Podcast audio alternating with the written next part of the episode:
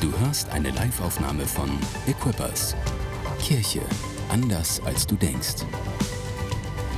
Weitere Informationen findest du auf mainz.equippers.de. Wir sind überzeugt, das Beste mit seiner Kirche kommt noch. Und wisst ihr wieso? Weil Gott hat eine andere Perspektive auf Dinge. Gott hat eine andere Perspektive auf Dinge. Es geht nicht bei der Kirche, geht es nicht um ihren Selbstzweck. Wenn es darum ginge, dann würden wir sagen, oh, wie viele Leute gehen da noch in die Kirche? Und dann würden wir sagen, das sind aber ganz schön wenige.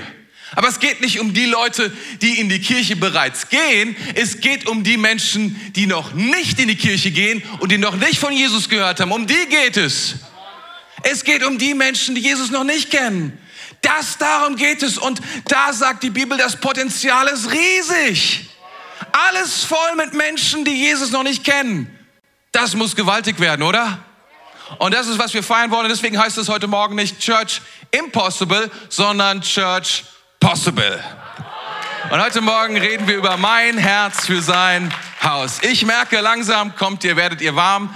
Und ihr, jawohl, jawohl, ich sehe schon, ich sehe schon, das ist gut, ist gut. Wisst ihr, Jesus er hat angefangen mit zwölf Jüngern und hat sie gebeten, Tausende, Hunderttausende von Menschen zu erzählen und in den Heiligen Geist zu bringen. Heute Morgen rede ich zu ein paar hundert und Gott gibt uns den Auftrag, zu hunderttausend, zu Millionen von Menschen im Rhein-Main-Gebiet Jesus Christus zu bringen. Sein Evangelium, stimmt das? Und das ist, was wir sehen wollen. Das ist, was wir erleben wollen. Das ist, was wir glauben, was Gott tun wird. Ja, das ist, was Gott vorhat zu tun. Wisst ihr, mein Herz für sein Haus ist eine Gelegenheit, sein Herz zu verlieren in sein Haus. Und die Bibel sagt, dass es so wichtig ist, wo wir unser Herz haben. Die Bibel sagt, dass es so wichtig ist, dass wir, dass wir immer wieder mal schauen, was ist eigentlich, wo ist eigentlich mein Herz am Start? Ist es bei Netflix? Ist es bei, äh, bei dem nächsten Urlaub? Ist es bei, es gibt so viele Dinge, wo wir drin unser Herz verlieren können. Aber die Bibel sagt, es gibt keinen besseren Ort, als sein Herz zu verlieren in seinem Haus. Und heute Morgen wollen wir genau das feiern. Wir wollen darüber sprechen, nicht nur symbolisch, sondern wir wollen diesen neuen Klang, ein neues Lied. Da ist ein neues Lied, ein Lied des Glaubens unterwegs, von, von seiner, das von seiner Kirche ausgeht. Ein, damit meine ich nicht ein neues Lobpreislied, was auch cool ist, by the way. Ich finde neue Lobpreislieder finde ich immer super. Ich finde es klasse, dass wir neue Lobpreislieder immer wieder singen. Ich weiß gar nicht, wie viele wir pro Jahr einführen. Bestimmt zehn oder so, gell? Haben wir nicht zehn immer als dieses Jahr nicht? gucken mich so skeptisch an. Ja, sowas in dem Dreh. Aber ich will dir etwas sagen. Ich glaube, darum, darum geht es gar nicht am Ende, sondern es ist ein neuer Klang des Glaubens.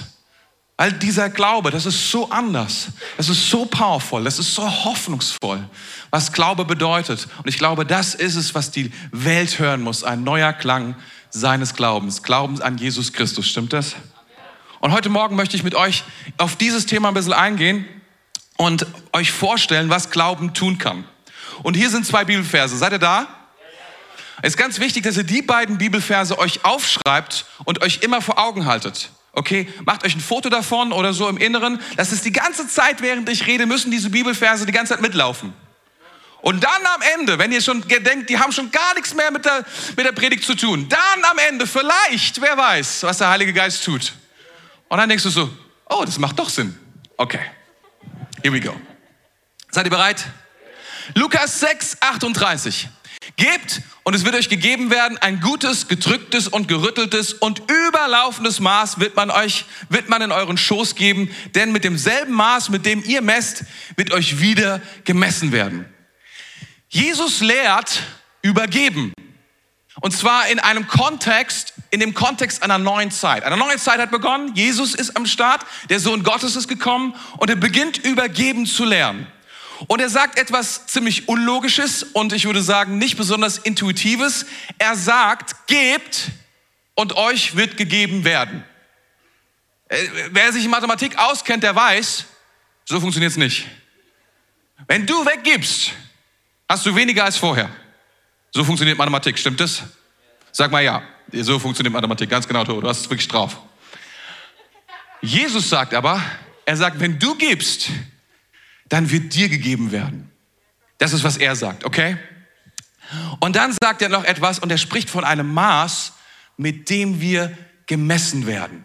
Behalt das im Hinterkopf. Zweite Bibelstelle, zweite Chronik 3, Vers 1. So begann Salomo, sagt mal alle Salomo. Nochmal Salomo. Mit dem Bau des Hauses, mit, mit dem Bau des Hauses des Herrn auf dem Berg Moria in Jerusalem, wo der Herr, wo der Herr seinem Vater David erschienen war. Es wurde auf dem Land des Jebusiters Arauna, also es gibt ja ganz unterschiedliche, naja, Arauna errichtet an dem Berg, den David dafür bestimmt hatte. Salomo ist ein berühmter König. Er war der Sohn von David. Das ist, was wir hier lesen. Ganz easy. Und es geht um das Projekt, ähm, das, das Projekt, für, für was Salomo sehr, sehr bekannt geworden ist. Nämlich, er hat den ersten Tempel gebaut. So ein Riesenprojekt, muss man sagen. Er hatte 180.000 Arbeiter dafür engagiert. 180.000, das ist so groß wie BMW. Nur um einen, ein Bauwerk zu vollenden. Das ist riesig viel. Seid ihr nicht irgendwie ein bisschen beeindruckt? Kann ich sagen, das ist schon viel, oder? Muss man zugeben, das ist viel. Ich weiß nicht, wie viele Leute an der Brücke arbeiten, die da drüben über den Rhein geht, aber ich denke, wenn es 180.000 wären, wäre sie schon fertig, oder? Aber es dauert noch ein bisschen. Also der hat wirklich Gas gegeben, weil sieben Jahre haben sie gebaut, sieben Jahre Bauzeit. Und noch heute gehört dieses, dieses Bauwerk, wenn man es so ein bisschen umrechnet, immer noch zu den Top Ten teuersten Gebäuden der Welt. Fünf Milliarden ungefähr. Das war, das habe ich mal ausgerechnet vor ungefähr äh, 15 Jahren, da war ich auf der Bibelschule, da habe ich mal mich hingesetzt und gedacht, ich muss mal ausrechnen, was das so in Euro wäre. Jetzt sind wir ja schon 15 Jahre weiter, sind wir schon bei bestimmt 8 Milliarden oder so. Also so wie der ähm, Berliner Flughafen war ja dann auch teurer. Also kann man sagen, also ein sehr, sehr teures Ding. Ich möchte mit euch Folgendes heute Morgen besprechen. Ich möchte über Glauben mit euch sprechen. Glauben ist das Thema. Und wir können auf unterschiedliche Art und Weise, können wir unser Leben bauen. Und zwar die erste Möglichkeit, die wir haben, wir können unser Leben bauen gegen die Kraft der Sünde. Gegen die Kraft der Sünde. Die zweite Möglichkeit, die wir haben, ist, wir können es mit der Kraft von Prinzipien bauen. Oder, das ist die dritte Möglichkeit, wir können sie aus der Kraft eines Erbes bauen. Die drei Möglichkeiten. Hast du sie? Wir können sie gegen die Kraft von Sünde, mit der Kraft von Prinzipien oder aus der Fülle oder aus der Kraft eines Erbes bauen. Das sind die drei Möglichkeiten. Da gehen wir durch, okay? Seid ihr mit mir? Wir müssen Folgendes sagen. Die Welt, wenn wir ehrlich sind, ist ein fantastischer Ort. Es gibt so schöne Plätze und das ist der Grund, warum Menschen reisen überall hin, weil kein Ort ist gleich. Ich habe mal so gedacht, ähm, für eine Weile, äh, warum sich unterschiedliche Strände angucken. Ne? So jeder Strand ist gleich, da ist Meer, hier ist Sand, fertig. Und dann habe ich mal angefangen, einfach mir verschiedene Strände anzugucken, einfach abgefahren mit dem Auto. Und ich dachte, das ist ja abgefahren. Jeder Strand ist anders. Jeder Strand ist anders. Du fährst dahin und denkst so, boah, der ist ja geil. Und dann fährst du zum nächsten, der ist ja auch super. Und du denkst die ganze Zeit so, du willst gar nicht lange bleiben, weil du willst irgendwie so 20 Strände angucken, um zu sagen, du hast 20 Strände angeguckt. Aber du denkst so, nee, hier bleibe ich mal eine Weile. Das ist ja super. Und dann gehst du zum nächsten und denkst so, wow, die, Ort, der, die, die Erde ist ein faszinierender Platz. Und wenn du, ich weiß nicht, ob du Menschen liebst, aber, aber wenn du dich mit Menschen beschäftigst und auf Menschen so ein bisschen eingehst und so durch die Hülle von Menschen steigst, auch von deutschen Menschen, die so ein bisschen reserviert sind, du wirst Folgendes feststellen, die meisten Menschen sind einfach fantastisch. In ihnen lebt einfach ein Original, ein Wert, eine, eine, eine Ehre, eine, eine, eine Herrlichkeit. Das ist einfach der Hammer. Wir leben auf einer Welt, die ist einfach wunderbar. Aber wir alle spüren, es gibt eine Kraft, die, die sich gegen diese Welt richtet, die irgendwie dagegen läuft. Und wir versuchen irgendwie etwas dagegen zu unternehmen. Es gibt Ungerechtigkeiten ohne Ende. Nicht überall leben die Menschen so frei wie in unserem Land, haben so viel Geld wie in unserem Land, so viele Möglichkeiten. Es gibt so viel Hoffnungslosigkeit. Menschen werden krank und teilweise todkrank. Menschen haben Angst. So viele Menschen, die Angststörungen haben und andere Dinge, was ihr Leben klein macht, was ihr Leben zerstört. Menschen haben Schmerzen, Menschen sterben viel zu früh. Selbst wenn sie spät sterben, ist der Tod immer noch ein, ein Gegner, wo wir alle sagen würden, das muss nicht sein, oder? Wir versuchen es irgendwie auf die Reihe zu bekommen und wir versuchen irgendwie diese Kraft zu neutralisieren, indem wir irgendwie sagen, na, wir können vielleicht politisch etwas gegen diese oder jene Sache machen. Wir können technisch irgendetwas einsetzen gegen Krankheiten. Wir können etwas erfinden. Wir können versuchen, das Leben besser, länger zu machen. Sonst irgendetwas. Wir versuchen, etwas dagegen zu machen. Durch Erziehung vielleicht Menschen auch besser zu machen. So sagen, streng dich mal ordentlich an. Ne? Fahr mal E-Auto. Du da. Ja, genau. Dann wird das Leben besser. Aber, ich, aber wir, wir, wir merken irgendwie, die Wahrheit ist, alle versuchen scheitern. Wenn du, wenn du alles wegnimmst, alle bösen Menschen wegnimmst und du, du sperrst nur zwei Menschen auf eine Insel, irgendwann hast du dort mindestens zwei Kirchen. Was ist los? Das Problem ist, wir nehmen eine Kraft mit uns und diese Welt ist durch, ja, sie ist verseucht und durchdrungen von einer Kraft und die nennt sich Sünde und diese Kraft, die hält dagegen. Gegen alles, was wir tun, gegen alles, was wir wollen, gegen alle Schönheit, gegen alles, was wir, was wir genießen wollen. Da ist eine Power, eine Kraft und die versucht, unser Leben zu zerstören.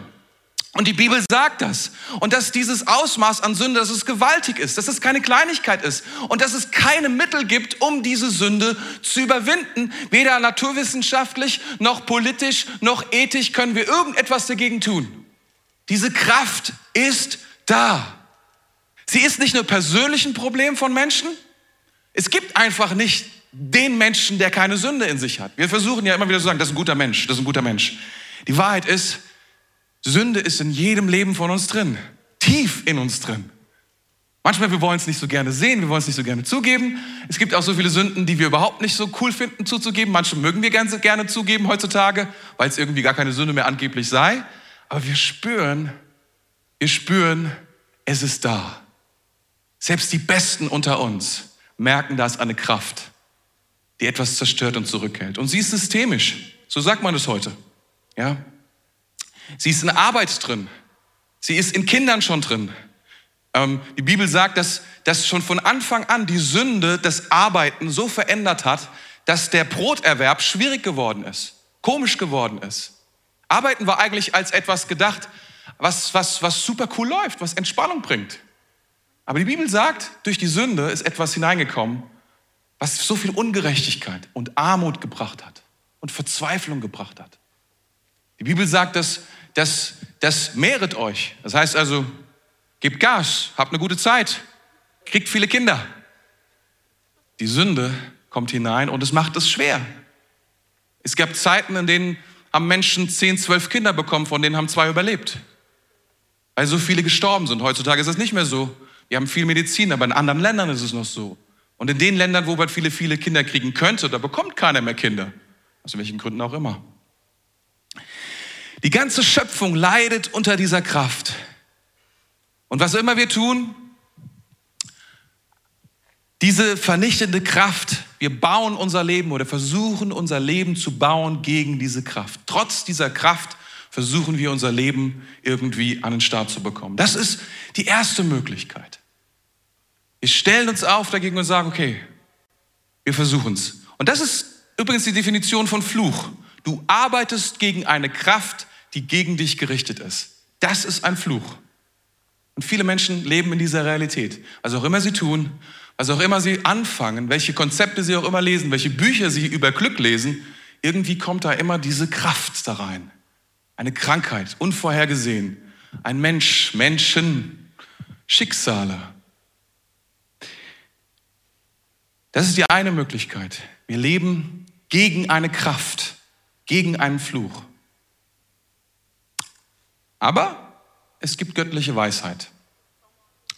Und so wie es Naturgesetze gibt, gibt es auch göttliche Gesetzmäßigkeiten. Göttliche Dinge, die funktionieren, die Gott sozusagen ge ge gemacht hat, mit denen wir, mit Prinzipien, mit denen wir dagegenhalten können. Zum Beispiel der Klassiker, das ist jetzt beides Naturwissenschaften, das ist jetzt einfach nur ein gutes Beispiel. Da haben wir einmal das Naturgesetz, dass alle Dinge der Schwerkraft, alles fällt auf den Boden. Bam. Ist ein Naturgesetz. Kann man nicht viel gegen machen, ist einfach so. Es sei denn, man baut Flügel und nimmt Anlauf und plötzlich hast du das Gesetz der Aerodynamik, was die Schwerkraft aufhebt. Ziemlich cool. Und du merkst, oh, das eine Prinzip mit dem anderen Prinzip kombiniert, cool. Und du, so musst du dir das vorstellen, es gibt Prinzipien, die die Prinzipien aufheben der Sünde, der Kraft der Sünde, mit denen wir leben können. Und die Bibel nennt das an vielen Stellen auch Weisheit. Das Wissen, es ist das Wissen, wie das Leben funktioniert, ist zu begreifen und im richtigen Augenblick das Richtige zu tun. Das ist Weisheit. Das ist sehr, sehr powerful. Und ich, ich glaube, dass es, dass, es, dass, es, dass es weise ist, äh, weise zu werden und danach zu leben. Und alles springt, beginnt damit, bei Weisheit, by the way, dass man erkennt, da ist ein Gott. Ein heiliger und gerechter Gott. Alles be beginnt bei Weisheit, mit, dem, mit, der, mit der Wahrnehmung, mit der Erkenntnis, mit dem zur Kenntnis nehmen, es gibt Gott. Und dieser Gott ist gerecht und dieser Gott ist heilig. Und weil er es ist, gibt es Prinzipien, aus denen ich herausleben kann. Zum Beispiel Opferbereitschaft und Vergebung. Das sind Prinzipien, göttliche Prinzipien. Und die funktionieren immer. Die funktionieren immer. Oder Lobpreis funktioniert immer. Du denkst, das machen nur fromme Leute, das macht jeder. Die Frage ist, was du anbetest, was du lobpreist. Ein, ein gerechtes Leben zu leben, ein Leben mit Geboten zu leben, ist ein, ist, ist ein Geheimnis, ein göttliches Geheimnis, ein Prinzip, was etwas, was, was Power bringt in dein Leben, was dir Wohlstand bringt, was dir Kraft bringt, was dir Glück bringt. Es gibt einfach bestimmte Dinge, bestimmte Haltungen auch. Zum Beispiel Treue, Aufrichtigkeit, Dankbarkeit sind Prinzipien Gottes und die sind gut. Göttliche Prinzipien, Gehorsam, Demut ist ein göttliches Prinzip. Großzügigkeit, Reinheit, Ehre oder ganz praktisch ähm, gut reden, gut denken. Die Weisheit oder das Buch der Weisheit sagt manchmal, rede weniger, dann redest du weniger Mist. So einfach kann es manchmal sein, so praktisch kann es manchmal sein. Ne? Er sagt so, rede einfach weniger, dann machst du dir schon mal nur noch um die Hälfte deiner Worte Gedanken machen. um es mal irgendwie. Also, super praktisch an dieser Stelle. Oder ähm, äh, äh, leiterschaftliches Verhalten. Was bedeutet es, andere Menschen so zu beeinflussen, so zu führen, dass es ihnen besser geht, dass man große Dinge erreicht? Einheit. Das sind alles göttliche Prinzipien. Und wir können diese Prinzipien ausleben und sie und wir haben auf einmal, wir merken, wenn wir unser Leben damit bauen, dann haben wir eine Kraft, mit der wir fahren, die gut ist. Und Christen, häufig Christen, die sagen sich, ich nehme mir all diese Prinzipien in mein Leben und baue damit mein Leben. Das ist sehr klug. Ich hoffe, dass manche Leute hier sitzen und sagen, ja, das ist eine gute Idee und das auch schon angefangen haben zu machen und entdeckt haben, das ist eine sehr, sehr gute Idee.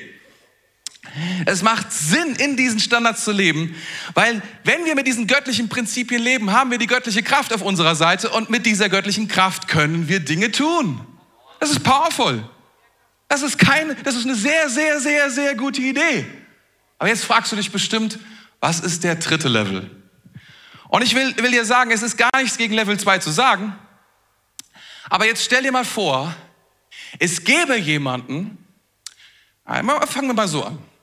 Wenn du anfängst, in diesen göttlichen Prinzipien zu leben, in deinem Leben, ich weiß nicht, ich versuche jetzt mal an deine Erfahrung zu appellieren, dann merkst du, dass du partikulär, gutes Wort, gell? Also teil, teilweise, plötzlich eine Kraft in deinem Leben hast, in Teilen deines Lebens, mit denen du überwindest, mit denen du Sieg hast, mit denen du vorangehst. Das ist ziemlich cool. Aber es ist nicht überall im Leben so. Keiner, bei keinem von uns ist es überall im Leben so. Jetzt stell dir aber mal vor, da wäre, es gäbe eine, eine Person, einen Menschen, der alle diese Prinzipien ausgelebt hat, dann könnte man doch sagen, er hat vollständig überwunden. Das heißt, er ist abgehoben. Er hat es einfach drauf. Er hat die Sünde überwunden. Die Kraft der Sünde kann ihm nichts mehr anhaben. Und wir müssen Folgendes sagen, es gibt diese eine Person und sie hat gelebt vor 2000 Jahren und sein Name ist Jesus. Von ihm heißt es, er hat all diese Dinge ausgelebt, all diese Prinzipien. Er hat selbst gesagt, halt euch fest, seid ihr dabei? Matthäus 5, Vers 17. Versteht nicht falsch, warum ich gekommen bin. Ich bin nicht gekommen, um das Gesetz oder die Schriften der Propheten abzuschaffen. Im Gegenteil, ich bin gekommen, um sie zu erfüllen. Oftmals haben wir dieses Missverständnis und wir denken, Jesus ist gekommen, um irgendetwas zu verwässern, den Standard runterzusetzen oder irgendwie das Leben uns sozusagen leichter zu machen. Jesus sagt es nicht. Er sagt, ich bin gekommen, um alle Standards zu halten. Um alle Standards zu halten, um sie zu erfüllen. Alles, was das, was das Wort Gottes sagt, alle göttlichen Prinzipien, die es gibt, ich habe sie gehalten. Ich habe ich hab's drauf. Ist das nicht cool? Und er sagt, ich, äh, manchmal, manchmal denken wir, es geht nur um Liebe. Es geht nur, Jesus hat nur Liebe gepredigt. Es geht nur darum, dass wir geliebt sind. Und es stimmt, es ist so wichtig. Aber Liebe ohne Gerechtigkeit, Liebe ohne Wahrheit, das ist keine echte Liebe. Und Gott, und, und, und Jesus bringt eine, eine, eine, ja, wie soll ich sagen, er bringt eine, eine, eine Kraft und die nennt sich Gnade und sie ist voll gegenfinanziert. Das ist keine billige Gnade. Die ist vollkommen, die ist das teuerste, was es gibt. Wenn Gott dir Gnade schenkt, dann deswegen, weil er sie komplett finanziert hat. Du kriegst das Auto nicht umsonst, sondern du kriegst es einfach nur aus Gnade. Jetzt kommen wir zum nächsten Punkt. Das ist so cool. Wie kommen wir also daran, an das, was Jesus getan hat für unser Leben? Und da heißt es in 1. 1. Johannes 5, Vers 4, denn die Kinder Gottes besiegen diese Welt, sie siegen durch den Glauben an Christus. Folgendes steht hier, Kinder Gottes besiegen oder überwinden diese Welt. Wie das? Kinder sind vor allem eins, Erben. Es ist eigentlich das, was sie am meisten auszeichnet. Sie sind einfach Erben und sie bekommen, sie hat, das heißt, als Kind hast du das Recht auf ein Erbe. Das ist, was Kinder haben. Und jetzt wird es hier noch ein bisschen detaillierter. Das, das ist abgefahren. Wie können wir auf dieses Erbe zugreifen? Durch Glauben.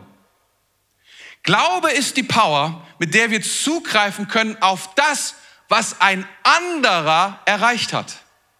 Das heißt, der dritte Level des Lebens bedeutet, wir leben aus der Kraft und aus dem Erbe eines anderen. Und zwar aus dem Erbe von Jesus, der das alles drauf hat. Ist es nicht cool? Ich merke überhaupt keine Begeisterung hier im Haus. Ich finde, es ist ziemlich cool. Ich bin ziemlich begeistert. In Epheser 1, Vers 11, da heißt es, darüber hinaus haben wir durch Christus ein göttliches Erbe empfangen. Durch Glauben zapfen wir dieses Erbe an. Erbe bedeutet, dass wir etwas bekommen, das jemand anderes erarbeitet hat. Völlig umsonst. Einfach nur aus der Tatsache heraus, dass wir wer sind. Wer sind wir? Wir sind Kinder Gottes. Weil wir Kinder Gottes sind, bekommen wir dieses Erbe. Wir können also zugreifen auf etwas, was wir gar nicht gemacht haben. Das heißt, wir können die Prinzipien, mit denen Jesus gelebt hat, können wir erben, können wir leben. Ist es nicht gut? Oh man, ich finde es fantastisch. Seht mal, in Römer 8 heißt es, wir überwinden weit durch den, der uns geliebt hat. Wie überwinden wir? Weil er überwunden hat. Wir leben in diesem Erbe. Wir leben auf diesem Level, wir dürfen auf diesem Level. Und warum tun das so wenige? Weil viele sich denken, ich mache selber. Ich kann es verstehen. Viele Christen kommen zu Jesus, lassen sich vergeben, erleben, wie das Erbe zuschlägt, aber sie verstehen nicht, das Regal ist noch voll. Ist nicht leer geworden. Ist immer noch bis unter den Rand gefüllt. Steht immer noch dein Name dran. Ist immer noch alles da. Aber du denkst du musst dich um alles selber kümmern. Aber Gott sagt, nein, nein, nein, nein, du verstehst falsch. Ich habe dein Leben, dein Leben habe ich für dich bereit und ich habe es für dich als Erbe bereit. Bist du bereit, es abzuholen und es abzurufen mit deinem Glauben und es zu empfangen? Okay, okay, okay, ich sehe schon. Wir müssen mal ein bisschen praktischer werden heute. Das ist gut. Ich, ich spüre das. Ihr, ihr möchtet mehr darüber wissen. Stimmt das? Wir können also mit unseren Finanzen zum Beispiel auf drei verschiedenen Level operieren. Wir gehen es einfach mal durch mit unseren Finanzen. Wir können gegen die Kraft oder gegen die Sünde, also mit dem Fluch, unsere Finanzen einsetzen. Und jeder, der das tut, weiß eine Sache, wie powerful Geld ist. Wie sehr Geld Leben bestimmt. Was ich tue, was ich nicht tue, wenn ich zu viel habe, wenn ich zu wenig habe. Das Thema ist immer Geld. Es bestimmt mein Leben. Es bestimmt, was ich tue und was ich nicht tue, wer ich bin, was ich nicht tun kann. Und das Erste, was wir tun können, um diese Kraft, diesen Fluch, die gegen uns arbeitet, zu brechen, ist, wir leben mit einem Prinzip. Und dieses Prinzip, was uns dient, was uns aus diesem Fluch herausnimmt, ist der Zehnte. Wenn wir anfangen, den Zehnten zu geben ins Haus Gottes und als erstes zu geben, dann tun wir Folgendes. Viele Leute denken, das ist eine Riesensache. Und ehrlich gesagt, am Anfang ist es schon, man denkt so, man stirbt. In Wahrheit passiert aber Folgendes. In Wahrheit passiert Folgendes, du gehst hin und gibst den ersten Teil von dem, was du besitzt, als Opfer, um die anderen 90 Prozent zu schützen vor, dem, vor der Kraft der Sünde, die versucht, dir alles zu entreißen, was du hast. Das ist clever, das zu machen. Das ist powerful, es zu machen. Und wisst ihr was? Das ist eins der wenigen Prinzipien, geistlichen Prinzipien in der Bibel, die wir prüfen dürfen. Gott erlaubt uns niemals irgendwo ihn zu prüfen. Er ist Gott. In dieser einen Sache sagt er, prüfe mich, ob es sich so verhält. Ich kann dir gar nicht sagen, wie begeistert ich darüber bin. Wir dürfen, wir dürfen unser Leben, wir dürfen unser Geben, wir dürfen unsere Finanzen unter den Schutz Gottes stellen und wir dürfen es prüfen. Das ist ziemlich abgefahren. Aber es gibt noch einen weiteren Level. Und dieser Level heißt geben. Und der beginnt nach dem Zehnten. Viele Christen, also manche denken, das beginnt mit dem Zehnten. Aber der Zehnte ist ja eigentlich schon das Prinzip. Das ist das, das ist quasi das, was, was da ist, was, was einfach funktioniert. Es funktioniert übrigens ultimativ. Es funktioniert für jeden. Es ist einfach da. Es ist in diese Welt hineingesetzt wie die Schwerkraft, wie die Aerodynamik. Es ist da. Du gibst ins Haus Gottes deinen Zehnten, du wirst sehen, etwas verändert sich. Aber Gott hat mehr. Und das ist das Prinzip geben. Und da operieren wir eben nicht mehr aus dem heraus, was wir haben, sondern aus dem heraus, was er hat. Wir haben eine andere Perspektive in diesen Dingen. Ist das nicht gut? Wie setzen wir das frei? Durch Glauben an sein Wort. Und hier ist das Coole. Gibt es irgendein Maß für das Erbe Gottes? Für dein Leben? Gibt es nicht. Es gibt kein Maß. Gottes Gnade ist größer. Gottes, du kannst Gott nicht ausverkaufen. Du kannst nicht Gott sagen, oh, jetzt ist mein Erbe ausbezahlt. Jetzt muss, ich, jetzt muss ich mal gucken, wie ich hier auf der Welt zurechtkomme. Sondern jeder Christ ist angeschlossen an ein unlimitiertes, an unlimitierte Möglichkeiten, die, auf die er Anspruch haben kann, die er benutzen kann, mit denen er vorangehen kann. Ist es nicht cool? Gibt es ein Maß von Erben? Nope. Es ist grenzenlose Gnade. Und jetzt schaut mal, in Lukas 6, da heißt es folgendes. Gebt und es wird euch gegeben werden, ein gutes, gedrücktes, gerütteltes und überlaufendes Maß wird man euch in den Schoß geben, denn, denn mit demselben Maß, mit dem ihr messt, werdet ihr wieder gemessen. Wie setzen wir frei die Gnade Gottes über unserem Leben? Indem wir anfangen, mit dem Maß, mit dem wir geben, wird uns gegeben. Wir können die, das Erbe Gottes freisetzen über unserem Leben durch das, was wir geben. Was brauche ich dafür? Zugegebenermaßen Glaube. Ich brauche Glauben, mit dem ich abrufen kann, was Gott für mich bereithält. Wir haben letzte Woche darüber gesprochen, dass Glaube die Tür ist in die unsichtbare Welt hinein, um das abzuholen, was Gott für mich hat. Und genau das tun wir, wenn wir geben. Vielleicht fragst du dich jetzt, das ist etwas, wow, das ist echt spooky. Wo, wo, wo finde ich dieses, ich dieses Prinzip oder diese, ja, diese, diese Lebenslevel in der Bibel? Und ich muss euch sagen, ganz ehrlich, das ist der Hammer, wie klar wir das finden im Wort Gottes. Es ist, es ist so abgefahren. Ich habe mich so oft gefragt, ich weiß nicht, ob es dir ging, aber meine Frage war so häufig, warum durfte König David nicht den Tempel bauen? Wieso dürfte König David nicht den Tempel bauen? Er nannte sich oder Gott nannte ihn Freund Gottes. Er hatte die Idee, den Tempel zu bauen. Er war derjenige, der Lobpreis erfunden hat. Ich meine modernen Lobpreis. Der hat angefangen, Lieder zu singen. Der hatte ein Verständnis von Gott wie kein anderer vor ihm und nach ihm. Er war derjenige, nach dem der Thron von Jesus Christus benannt ist. er sitzt auf dem Thron Davids. Hey, kannst du dir vorstellen, es gibt gar keinen größeren König jemals in der Geschichte als König David. Und ich frage mich immer wieder, warum hat er nicht den Tempel gebaut? Er hat auch den ganzen, er, er, hat auch die ganzen Sammlungen gemacht dafür. Er hat angefangen zu sparen dafür. Er hat dafür die Ressourcen zur Verfügung gestellt. Wieso hat er den Tempel nicht gebaut? Warum ist das so? Um uns die Kraft von Erbe zu präsentieren. Salomo war nur eins, Sohn von David. Das ist alles. Er hatte alle Ressourcen für den Tempelbau von David. Er hatte alle Verträge mit den ausländischen Steinlieferanten und so weiter von David. Er hatte die Pläne, wie der Tempel aussehen sollte, von David. Sein Job war es nur noch, das, was er als Erbe bekommen hat, dafür einzusetzen, um dieses Haus zu bauen. Das war sein Job. Und das ist dein und mein Job. So wie David, und er ist, und viele sagen das, und wir, wir lesen es in der Bibel, es ist so klar, wie, so wie David der Prototyp ist vor Jesus, so leben wir nach Jesus. Jesus, wisst ihr, er sagt, ich baue mein Haus. Ganz ehrlich, er baut sein Haus nicht. Ich habe ihn noch nie gesehen, wie er Stühle gestellt hat. Oder hier vorne Lobpreis gemacht hat. Oder irgendetwas anderes. Und trotzdem sagt Jesus, ich baue mein Haus. Er baut sein Haus. Alles, was wir haben, stellt er uns zur Verfügung. Wir nehmen es als Erbe von ihm, um dann sein Haus zu bauen, so wie Salomo es tat, der der Sohn war von David. Habt ihr das? Begeistert euch ein kleines bisschen dafür? Oh, ich finde das so abgefahren. Ich denke mir so, das kann doch nicht angehen. Er baute das Haus Gottes. Er ist von dem gesagt wird, er, er hat Weisheit erfunden. Er hat nicht Weisheit erfunden, sondern er wusste, weil er das Haus Gottes baut, war Weisheit das, was er brauchte.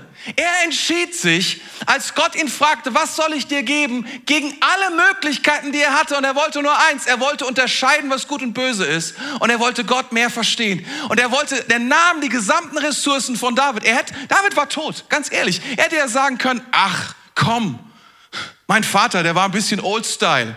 Der wusste damals nicht, wie man so eine Party macht. Ich weiß, wie man Party macht. Ich bin Salomo. Aber er hat gesagt, nein, nein, nein, nein. Ich nehme all diese Ressourcen ernst und dieses Erbe ernst. Ich setze es ein. Und wisst ihr was? Als er die 5 Milliarden oder 15 Milliarden oder was auch immer ausgegeben hat, um das gesamte Haus Gottes zu bauen, war er größer, mächtiger und herrlicher als jeder König auf der Erde. Ist das krass oder ist das krass? Wenn du sehen willst, wie Erbe funktioniert, musst du zu Salome schauen. Er hat's verstanden. Und wir sind nichts anderes. Wir sind Erben. Aber manchmal tun wir so, als ob wir Davids wären. Wir sind, ich wäre auch gern David. Er war voll der Actionstar. Er war der coole Bruce Willis. Er war, verstehst du, I understand, aber wir sind's nicht. Was wir sind, wir sind Erben. Wir dürfen aus dem heraus leben, aus der Fülle Gottes, aus dem, was er uns bereitstellt. Und wir dürfen glauben, dass es da ist. Und wir dürfen es in die, wir dürfen es in die Realität ziehen. Und das ist unsere Herrlichkeit. Darin besteht die Schönheit von dem, wie wir sind, indem wir anfangen, nicht nur in den Prinzipien zu leben. Auch das ist cool. Aber wir leben nicht nur in diesen Prinzipien aus eigener Kraft, sondern aus dem Kraft, was aus dem Erbe kommt, was Jesus bereits uns bereitstellt, durch die Kraft des Heiligen Geistes. Das ist, was wir tun. Das ist, was Gott für uns hat. Könnte einiges darüber sagen, was, was mit, dem, mit dem Tempel ist, aber wir haben keine Zeit. Er lebte aus dem Erbe als König. Und so sollen wir als Könige leben. Aus dem Erbe unseres Königs Jesus. Das ist die Idee. Und wir, das Problem ist, dass wir lernen müssen, so zu handeln. Dass wir lernen müssen, wie wir mit diesem Erbe umgehen, wie wir an dieses Erbe drankommen. Und dafür ist mein Herz für sein Haus so gut. Glaube aktiviert Gottes Gnade. Und hier ist der Punkt, es gibt kein Maß für Gnade. Es gibt nur ein Maß unseres Glaubens. Und es ist wichtig, dass wir wissen, wir haben ein Maß des Glaubens. Aber das Geniale ist, die Bibel sagt uns, wir können an diesem Maß arbeiten. Wir können es nach oben pushen. Wir können uns darum kümmern. Jeder Gottesdienst, jede Predigt können wir dazu benutzen und sagen, Gott, Du stehst auf Glauben. Glauben aktiviert deine Gnade. Glauben aktiviert mein Erbe. Ich will mehr von diesem Glauben. Und das ist das Geniale. Wenn wir mein Herz für sein Haus feiern, dann können wir, können wir sagen, Geist Gottes, sprich zu mir. Ich will erleben, wie deine Gnade funktioniert. Ich will erleben, wie Glauben funktioniert. Und deswegen sammeln wir einmal pro Jahr ähm, als Kirche mein Herz für sein Haus. Und was wir tun, wir investieren ins Reich Gott, ins, ins, ins, ins Haus Gottes. Wir investieren da rein, weil wir glauben, dass die besten Tage noch kommen. Wisst ihr, die Sache ist die, zum Beispiel unser Kids, unsere Kids Area begrenzt momentan total, wie viele Leute hier reinpassen. So viele Leute, wie jetzt drin sind, passen aktuell zu Corona-Zeiten rein. Nicht mehr. Vielleicht noch fünf. Oder, oder so. Da ist auch noch ein Platz frei. Okay, sechs. Aber mehr, mehr geht nicht. Und es liegt daran, dass unsere, dass unsere Kidsräume, die, die, die verkraften einfach nicht mehr Kinder. Es funktioniert einfach nicht. Wir müssen unsere Kidsräume unbedingt ausbauen. Es ist total wichtig, dass wir das auf die Reihe bekommen. Und das andere Ding ist, wir haben jetzt in dieser Zeit etwas angefangen und wir sprechen jeden Sonntag darüber. Und du fragst dich vielleicht, was es ist. Es sind Church Streams. Es gab mal eine Zeit letztes Jahr, da durfte man sich nur mit einem bestimmten Maß an Leuten treffen. Ähm, hier sowohl in der Session Hall als auch irgendwo anders. Und dann haben wir gedacht, meine Güte, wir kriegen nicht alle Leute rein. Wie machen wir? Was machen wir am besten? Ja, wir machen, wir machen Church Streams. Und komm, lass sie uns einfach machen an den Orten, die wir sowieso, von denen wir sowieso glauben, dass Gott da rein will. Nämlich in Wiesbaden, in Frankfurt, in äh, Darmstadt. Und das Abgefahrene ist, die meisten, sagen wir, die meisten, es war relativ easy, weil die meisten Locations waren echt offen gewesen. Und haben gesagt, oh ja, warum nicht? So sind wir jetzt in Rüsselsheim, in Idstein, in Alzey.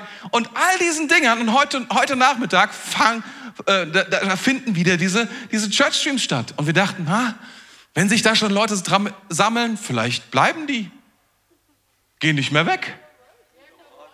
Und wisst ihr, es geht nicht darum, Fernsehen zu gucken, irgendwo im Ort, sondern es, worum es geht, ist, den Himmel auf die Erde zu ziehen, die Tür zu öffnen, den Menschen zu zeigen, hier ist Gott, hier ist sein Wort, die Begegnung mit dem lebendigen Gott verändert alles.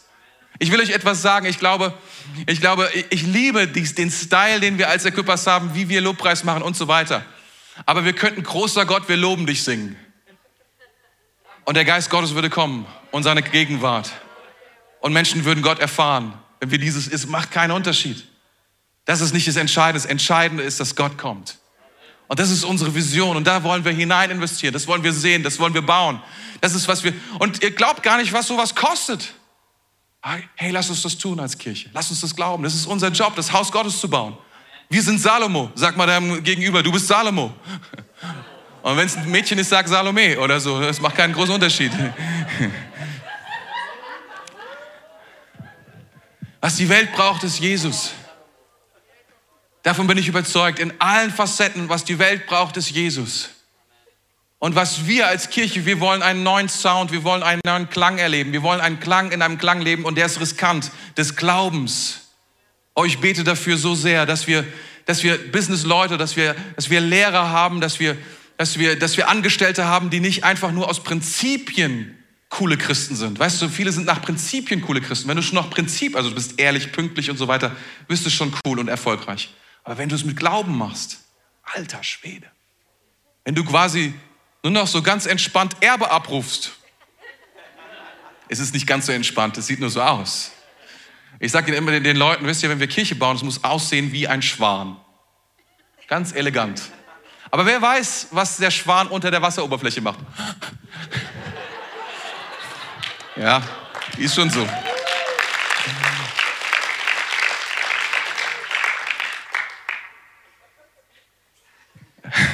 Vor, vor, vor, vor sechs Wochen oder vor vier, ich weiß gar nicht genau, hat mich, hat mich ein, ein Leiter des BFP angerufen und er, er hat so gesehen, dass wir diese Church Streams machen und für uns ist es super natürlich. Wir, wir sehen ein Problem und sagen so, okay, was können wir mit diesem Problem machen, damit Jesus irgendwie an den Start kommt? Das ist das Natürlichste, was wir tun. Ich hoffe, das ist natürlich für dich, wenn nicht. Beginne so zu denken. Also haben wir Church Streams gemacht. Und er hat mich angerufen und hat gesagt, hey, könnt ihr ein Video darüber machen? Weil, weil viele, viele Pastoren, die, die, die, die denken nur daran, die, die Herde zu bewahren und zu beschützen. Und nochmal, es geht bei Kirche nicht darum, die da sind, sondern um die, die noch nicht da sind. Amen. Und ich bin so dankbar für unser Team, für unser äh, Kreativteam. Und die haben ein Video zusammengeschnitten und das wollte ich euch kurz zeigen.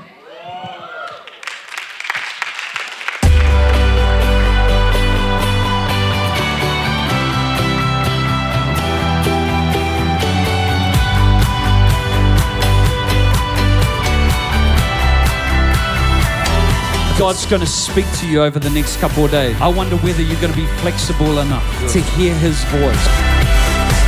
Heaven is flowing into the affairs of men. But this is only the beginning. And I prophesy over you today from the north, the south, the east, and the west. This church will multiply.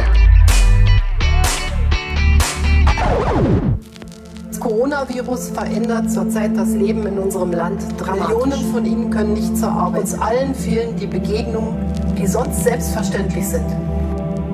And then there'll be a north and south location. Four campuses, not one. Hey Kirche, wie reagieren wir auf die aktuelle Ausbreitung des Coronavirus? Wir wollen zuversichtlich sein und statt Angst und Panik zu verbreiten, wollen wir mit Hoffnung und Glauben reagieren.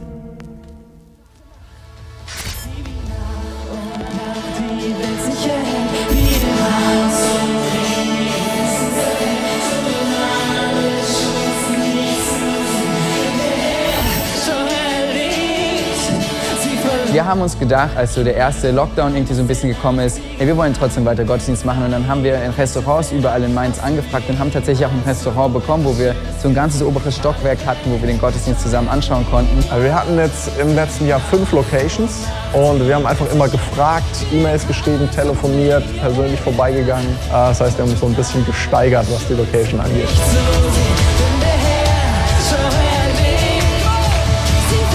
Am meisten ist natürlich äh, brauchen Menschen, die einfach den Stream besuchen, einfach wirklich, dass wir die Menschen erreichen. Aber vor allem, und dafür beten wir, dass Leute dazukommen. Äh, Was wir wirklich brauchen, ist, dass Gott eingreift und dort Leute eine Entscheidung für Jesus treffen. dass wir einen guten Zugang bekommen in die Stadt. Dass das eine coole Investition ist, sonntags ähm, mit uns zu feiern, Gott zu feiern, Gott zu loben, Gott zu preisen, anzubeten und einfach Party für ihn zu machen. Dafür beten wir. Wenn es gelingt, dass wir mit Menschen Schritte gehen können, dass Menschen anfangen, die Kraft des Heiligen Geistes zu erleben, dann wird das Einfluss haben auf die Dinge, die im Rhein-Main-Gebiet passieren. Ich glaube, wichtig ist, dass man einfach startet. Wir haben eine Konsistenz reingebracht. Das ist nicht immer irgendwie unklar, findet der Church Stream statt, ja, nein, nächsten Monat vielleicht, sondern die wissen, hey, wir sind jede Woche da. Und dann gucken wir, was passiert und dann wirst du erleben, Gott wirkt. Ich möchte zuallererst, bevor wir loslegen, alle unsere Church-Streams begrüßen in Alzey, in Rüsselsheim, Unicampus und in Wiesbaden. Es ist so gut, dass ihr mit am Start seid. Um anzufangen, braucht man nicht so viel. Ich denke, du brauchst ein paar Leute, die mit dir das Herz tragen. Du brauchst das Videofile, du brauchst einen Beamer, du brauchst einen ganz guten Ton. Das ist, glaube ich, schon wichtig. Und dann brauchst du Mut, um anzufangen. Und dann hängt es eigentlich nur daran, dass man eine Atmosphäre schaffen kann, wo Leute gut ankommen können und man zusammen einfach diesen Stream, den Gottesdienst anschaut. Ich glaube, Jesus ist da voll und ganz dabei.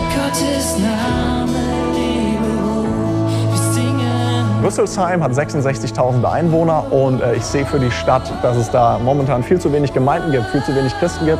Und ich sehe viele neue Gemeinden, viele Menschen, die Jesus kennenlernen. miteinander in dem zu wachsen, was Gott für uns hat, zu erleben, dass Gott etwas vorbereitet hat für uns und für die Menschen in unserer Stadt. Und selbst wenn nur vier, fünf Leute da sind, fang an, glaube, dass Gott handelt, bete mit den Leuten, dann erlebe, was er daraus macht. Think about that. What's your dream? And then multiply it times a 100. And I'll tell you what, if you don't have a dream that makes you dependent on God, you need to get a bigger dream.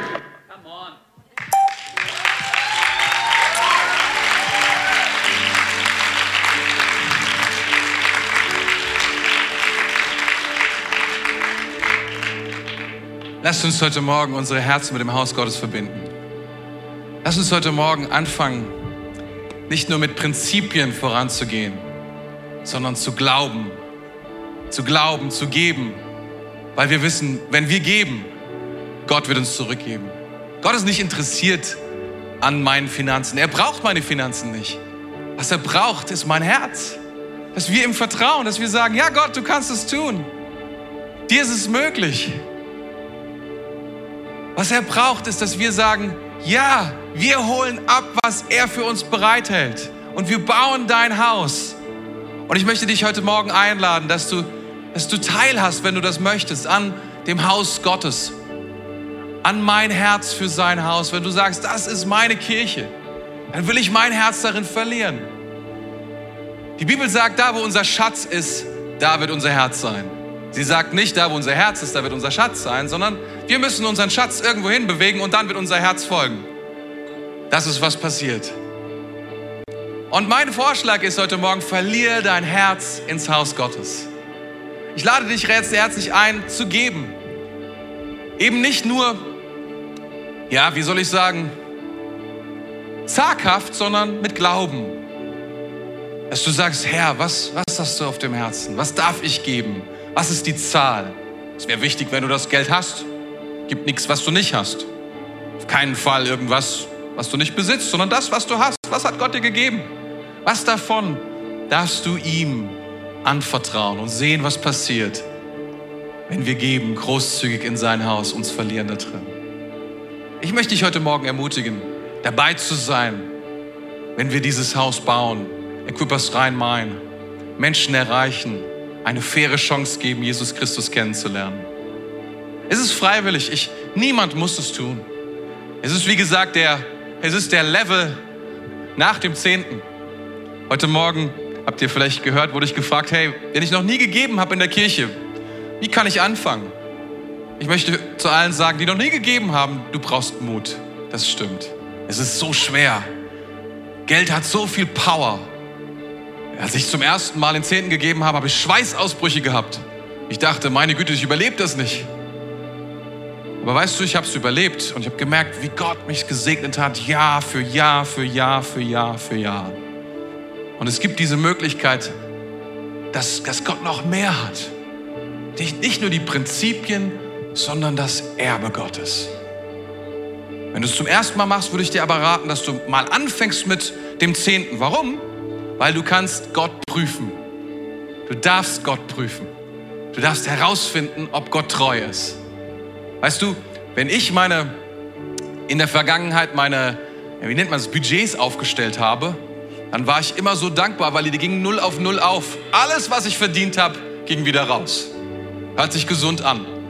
Bis es mir aufgefallen ist, oh, oh, Backe, da war noch gar nicht der Zehnte drin. Das heißt, es fehlen 10 Prozent. Und ich habe gemerkt, wow, das ist ein Risiko. Aber wenn ich Gott vertraue und sage, oh, keine Ahnung, wie das geht, aber ich gebe ihm meinen ersten Teil und will erleben, dass Gott mich versorgt, obwohl es eigentlich nicht hinhauen sollte, dürfte, funktioniert es trotzdem, weil Gott ist treu. Alle anderen, die sagen, oh, das ist, was ich schon erlebt habe. Ich möchte, dass das nicht in deinem Herzen normal wird, sondern dass du siehst, wow, es funktioniert, stimmt. Und manchmal kommt so Gedanken in uns hinein und sagen so, wow, was ist so viel, wie wir geben? Oh, wenn ich das alles sparen würde, dann wäre ich ja schon bald Millionär. Ja, stimmt nicht. Keiner gibt so viel. Vielleicht ein, zwei, wer weiß. Aber ich, es wäre so viel Geld. Und ich habe das hin und wieder mal, gab, reden wir beide so und wir, wir gucken uns an und sagen, oh, wir hätten jetzt schon so viel Geld. Und dann schauen wir unser Leben an und sagen, oh, wie genial ist unser Leben. Was für ein großes Leben hat Gott gebaut mit uns. Was dürfen wir sehen und erleben, denken. Und es ist so abgefahren. Wir haben nie, nie wirklich Mangel gelitten an irgendwelchen Dingen. Und glaub mir, es gab viele Anlässe dazu. Aber Gott ist treu, das zu tun. Ich möchte dich jetzt einfach bitten, einladen zu beten. Einen kurzen Augenblick, dass du selbst Gott fragst. Es ist kein Wettbewerb, ein Herz für sein Haus, sondern es ist etwas zwischen dir und Gott. Du sagst Gott, Gott, was, was, was möchtest du, dass ich gebe? Es ist eine Abmachung zwischen ihr und zwischen dir und ihm was du gibst ins Haus. Wir, wir verwalten das nur. Wenn du magst, kannst du gerne mitbeten. Auch wenn du online bist, bete gerne mit. Herr Jesus Christus, ich danke dir jetzt, dass du hier bist. Und dass du die Welt überwunden hast. Dass du alle Prinzipien Gottes angewendet hast. Und dass du für uns das Erbe, das Erbe verdient hast. Herr, dass wir im Sieg leben dürfen, weil wir dich kennen. Du bist unser Versorger, du bist unser Herr, du bist unser Gott. Heiliger Geist, wir bitten dich jetzt, dass du uns diese Wahrheit aufschlüsselst, präsent machst. Und Herr, wir wollen mehr erleben. Wir wollen einen Schritt weitergehen. Wir wollen erfahren, was es bedeutet, mit den Ressourcen umzugehen, die du uns bereits zur Verfügung stellst. Wir wollen dein Haus bauen. Wir wollen sehen, dass dein Name groß gemacht wird. In Mainz, in Wiesbaden, in Frankfurt, in Darmstadt, in Idstein, in Alzey, in Offenbach, in Bingen, in Gießen. Herr, du bist noch lange nicht fertig. Dieses Land braucht dich. Und wir danken dir, dass du uns siehst, dass du unsere Herzen formst, jetzt in diesem Augenblick. Herr, es ist uns eine Ehre, dass du uns kennst. Wir bitten dich jetzt, dass du uns in ein Abenteuer hineinführst. Abenteuer des Glaubens. Sprich du zu uns. Sprich du zu uns. Was sagst du, was wir heute in diesem Jahr geben dürfen? Was wir heute sehen dürfen in die Erde, was aufgeht und Frucht bringen wird. Danken dir, Jesus. Danke, dass du treu bist. Amen. Danke fürs Zuhören. Weitere Informationen findest du auf mainz.equippers.de.